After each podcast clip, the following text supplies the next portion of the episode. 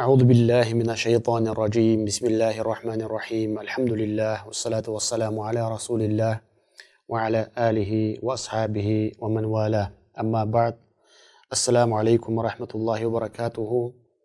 Сегодня у нас продолжение цикла лекций истории из Корана. Сегодня у нас последние лекции из этого цикла.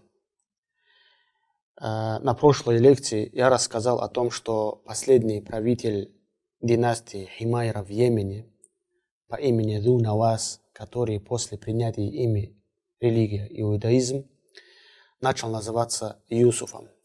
После того, как он принял иудейскую религию, он начал призвать всех своих подданных к тому, чтобы они тоже приняли религию иудаизм. И люди массово начали принимать новую религию, и страна начала жить по новым законам. После этого ему сообщили, что на севере страны, в городе Наджран, находится группа людей, народ, который все еще исповедует христианство.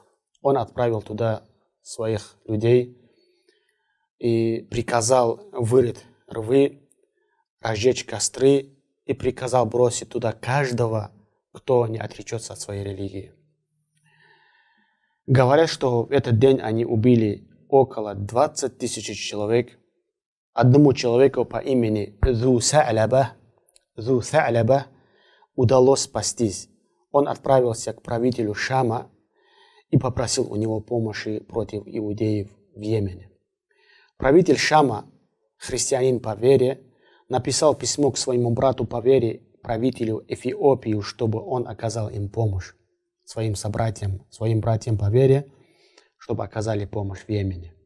Правитель Эфиопии отправил большую армию во главе двух генералов, двух полководцев Абраха и Арбаба. Они вошли в Йемен, перебили иудеев. Правителю Йемена удалось убежать, но по пути в море утонул. После этого христиане укрепили свою, свою власть над Йеменом. Затем между двумя этими полководцами начались разногласия. Они договорились выйти в бой. Кто из них победит, тот и будет правителем Йемена. После чего Абраха одержал победу над Арбапом и стал правителем, окончательно стал правителем Йемена. Услышав эту историю, правитель Эфиопии написал письмо с угрозами, где он клялся, что он непременно приедет в Йемен и наступит своей ногой на лоб Абраха. Абраха написал к нему обратно письмо, отправил много подарков и набрал немножко землю из Йемена, коснулся своим лбом и написал, «Наступи на эту землю своей, своей ногой, ибо я коснулся своим лбом эту землю, тем самым ты исполнишь свою клятву». Когда вот такое письмо получил правитель Эфиопии Наджаши от Абраха, тот простил его. После того, как Абрах укрепился во власти в Йемене, он увидел, что люди в период сезона. Э, готовится совершить паломничество к запретному дому Аллаха Кабе. Он спрашивает, куда направляются эти люди? Совершают паломничество к дому Аллаху, который находится в Мекке, ответили ему. Он спросил, из-за чего, из чего построен этот дом? Из камней, из камней, ответили ему. Во что она облачена? Спросил он. В то, что привозит отсюда, ответили ему. Тогда Абраха сказал, Клянусь Иисусом, я непременно построю для вас лучше, чем Кааба. И построил для них огромную церковь в Сане с высокими стенами и декоративными углами. Арабы называли его Аль-Кулайса, или же некоторые говорят Аль-Куддейса, из-за ее высоты, когда человек поднимал свою голову посмотреть на нее, то падал его головной убор. И отсюда произошло это название Аль-Кулайса или же Аль-Куддайса, потому что головной убор тюбетейка с арабского переводится как Алянсуа. После завершения строительства Абраха написал к Наджаши письмо, где он говорит, «Воистину, о мой царь, я построил для тебя церковь, подобную которой не строили никому из царей до тебя. И я не оставлю, я не остановлюсь пока не заставлю арабов совершать паломничество к ней.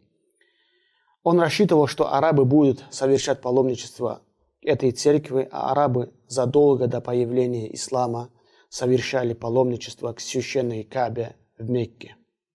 В Мекку. Он рассчитывал, что арабы будут совершать паломничество к этой церкви, а арабы задолго до появления ислама совершали паломничество к священной Кабе в Мекку. Новая затея Абрахи и словесные нападки на Кабу привели к недовольству и напряженности среди арабских племен. Один из дней один араб пробрался в церковь и осквернил ее, исправил в ней нужду. Когда правитель узнал о содеянном, то поклялся, что он обязательно разрушит Каабу.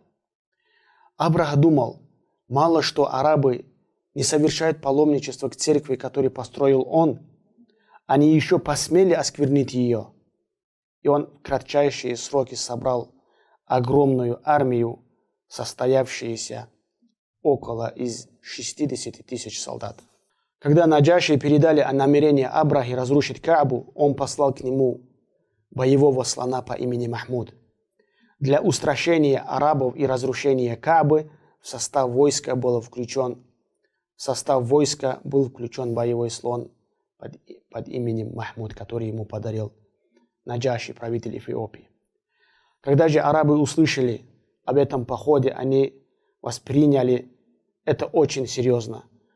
Это вселило в них ужас. Они понимали, что обязаны противостоять войскам Абрахи, ведь согласно тому, что они услышали, он хотел разрушить Кабу, святины мусульман. Человек по имени Зу Нафар собрал небольшую группу из людей и вышел против Абрахи, но не смог удержать его, попался в плен. Когда они дошли до местности Джатхам, вышел против него человек по имени Нуфайль ибн Хабиб с небольшой группой людей, тоже попался к ним в плен. Не смогли, ни один из них не смогли удержать Абраха и его войско. Оказавшись, Абраха, оказавшись недалеко от самой, от самой Мекки, в местности Аль-Мугамасе, что находится между Таифом и Меккой, Абраха для разведки обстановки отправил гонца по имени Аль-Асвад ибн Мафсуд, Эфиопа. Последний Асвад с несколькими всадниками прибыл в Мекку, разузнав нужную информацию и, возвращаясь к нему обратно, захватил чужой скот, среди которых были сотни верблюдец дедушки пророка Абдуль-Мутталиб Хашима, который был это время главой курайшитов и их господином. После этого арабы из племен Курайш, Кинана, Худейль и другие, и другие племена, которые находились тогда на земле Харам, изъявили желание выставить против Абраха и его войск. Но поняв, что нет у них такой мощи, чтобы противостоять огромному войску Абрахи отказались от своих идей. Абраха, прежде чем напасть на Мекку, отправил к курайшитам переговорщика, которого звали Ханата аль-Химьяра. Он встретился с господином курайшитов Абдуль-Мутталиб, дедушка пророка, саллаллаху алейхи вассалям, предложил ему сдать Мекку без боя и передал ему слова Абрахи. Мы прибыли, чтобы разрушить Каабу и не хотим воевать с нами.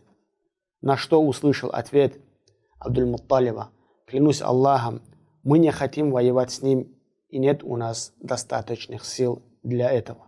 Это заповедный, запретный дом Аллаха и его любимца пророка Ибрахима, алейхиссалату вассалям.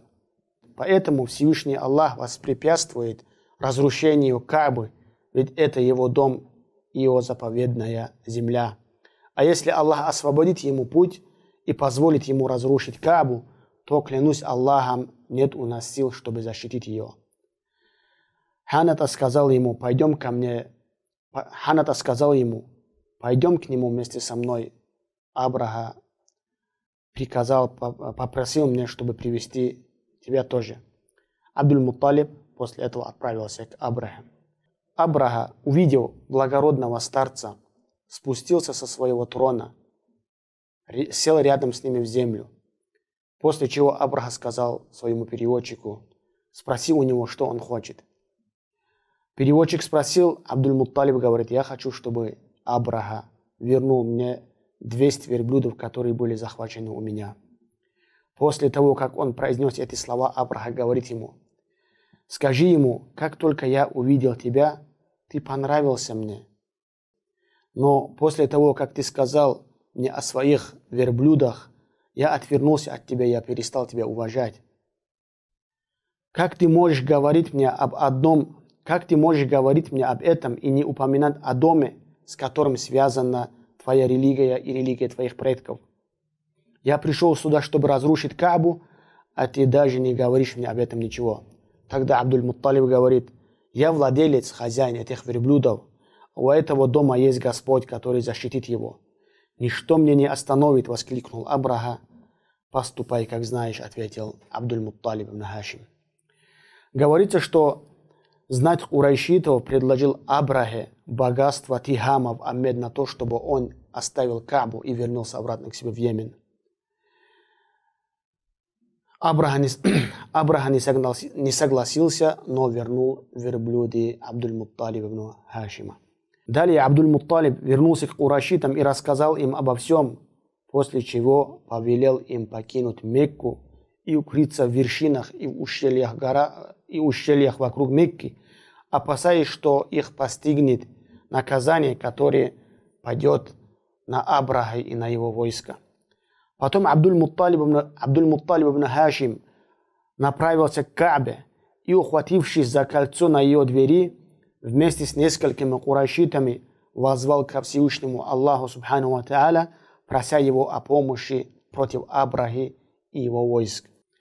Держась за кольцо Каабы, Абдуль-Мутталиб произнес такие стихи. «О Аллах, воистину человек защищает свое имущество, защити и ты народ свой».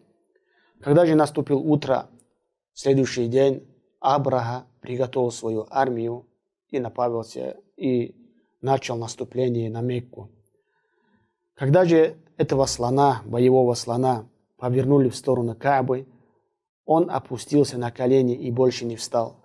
В книге Рахик махтум пишется, что слон опустился на колени в долине ущелья Мухассир, что находится между Муздалифой и Мина.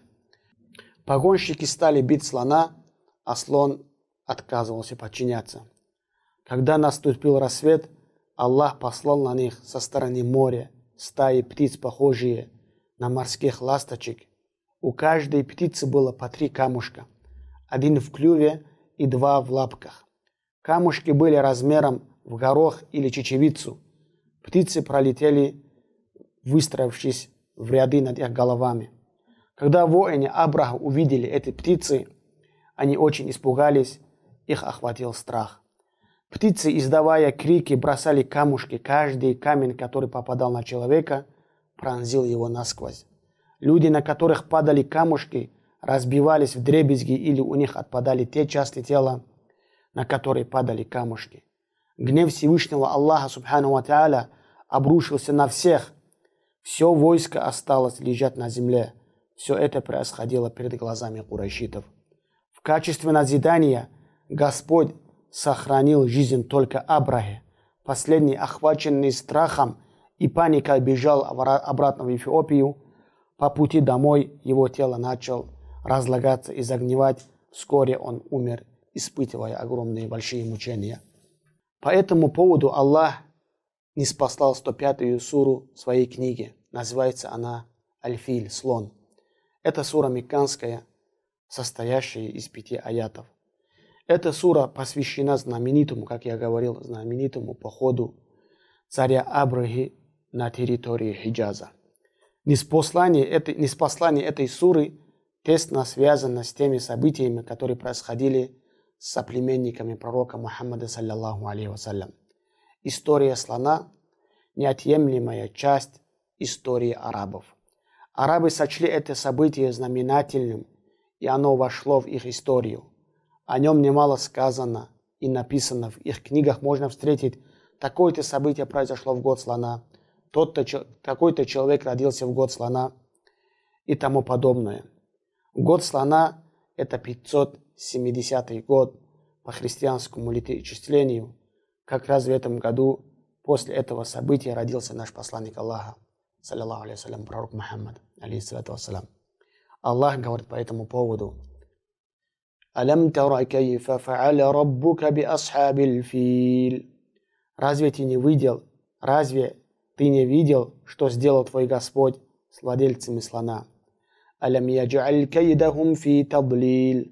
Разве он не запутал их козни?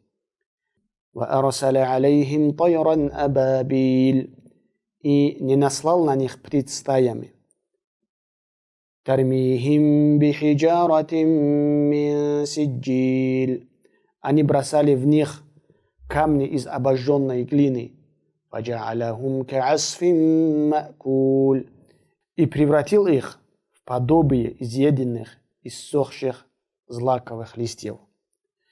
Это кораническая история – является ярким свидетельством могущества Всевышнего Аллаха Субханаху Ва Та'аля. Аллах способен вершить свои деяния. Аллах Субханаху Ва Та'аля сострадателен к своим рабам и приводит неопривержимые доказательства истинности своего послания и своего посланника. Абдурахман Саади сказал в своем тафсире, задумайся над тем, что произошло с войском слона, которое вознамеривалось разрушить Кабу. Злоумышленники хорошо подготовились к этому походу. Для того, чтобы разрушить святилище, они снарядили огромную слониху и собрали многочисленную армию йеменцев и эфиопов. Это войско было настолько могущественным, что арабы оказались не в силах противостоять ему. Когда они приблизились к святому городу, мекканцы не стали оказывать им сопротивление. Из страха перед наступающим игом они покинули Мекку. Тогда Аллах послал на них стаи птиц, несущих раскаленные камни из обожженной глины. Они забросали войско камнями, поразив их всех без исключения. Внезапно все стихло, а побитые воины превратились в подобие изъеденных злаков. Так Аллах избавил мир от их зла и обратил их козням против них самих. Это из истории хорошо известна. Конец цитаты. Вот на этом заканчивается история Асхабуль Филь. Какой урок можно извлечь из этой истории? Первое. Любое, любое посягательство на религию Всевышнего Творца, Субханаху Ва Та'аля, могут обернуться мгновенной карой против самого этого человека. Гордыня и тщеславие наказуемые в религии. Аллах Субхану Ва не оставит это просто так – кто бы ни возвещал себе всякого права на этой земле, Аллах рано или поздно унижает такого человека, накажет, его. Какой бы властью и силой не владел человек, он остается всего лишь рабом Всевышнего Аллаха, Субханаху Ва Та'аля. Это одно из величайших знамений Аллаха, указывающих на Его могущество, на Его мощь и след Его гнева обрушенного на тех, кто осмелился выступить против Аллаха Субханаху Ва. И каждый, кто поднимает свой, будь это рука, перо, язык, Аллах против религии Аллаха Субханаху Ва Та'аля, Аллах рано или поздно накажет его. Валлахи, биллахи, таллахи. Каждый, кто объявляет войну против Аллаха, против посланника, саллаллаху алейхи вассалям, против религии Аллаха Азза Ваджаль, он не преуспеет. Пусть не обманет его то, что Аллах Субхану Ва не наказывает его быстро. Это не говорит о том, что Аллах Субхана не видит и не слышит его. Нет, Аллах всего лишь дает осрочку. Быть может, чтобы ты покаялся, оставил эти скверные дела. А когда Субхану Ва схватит, то тогда уже не отпустит, иншаллах. И на этом закончился цикл наших лекций истории из Корана. Прошу у Аллаха Аззаваджаль, чтобы Он сделал наше деяние искренним ради Него, чтобы мы нашли вознаграждение у Аллаха многократно, чтобы Аллах Субхану Ва дал нам силы еще дальше трудиться на Его пути, чтобы Аллах Субхану Ва направил нас на правильный путь и посредством нас направлял других на путь Аллаха Субханаху Ва Та'аля. чтобы от нас исходило только хорошее, чтобы мы были полезными для нашего народа, для мусульман. Пусть Аллах Субхану Ва Тааля поможет нам в этом. والحمد لله رب العالمين والسلام عليكم ورحمة الله وبركاته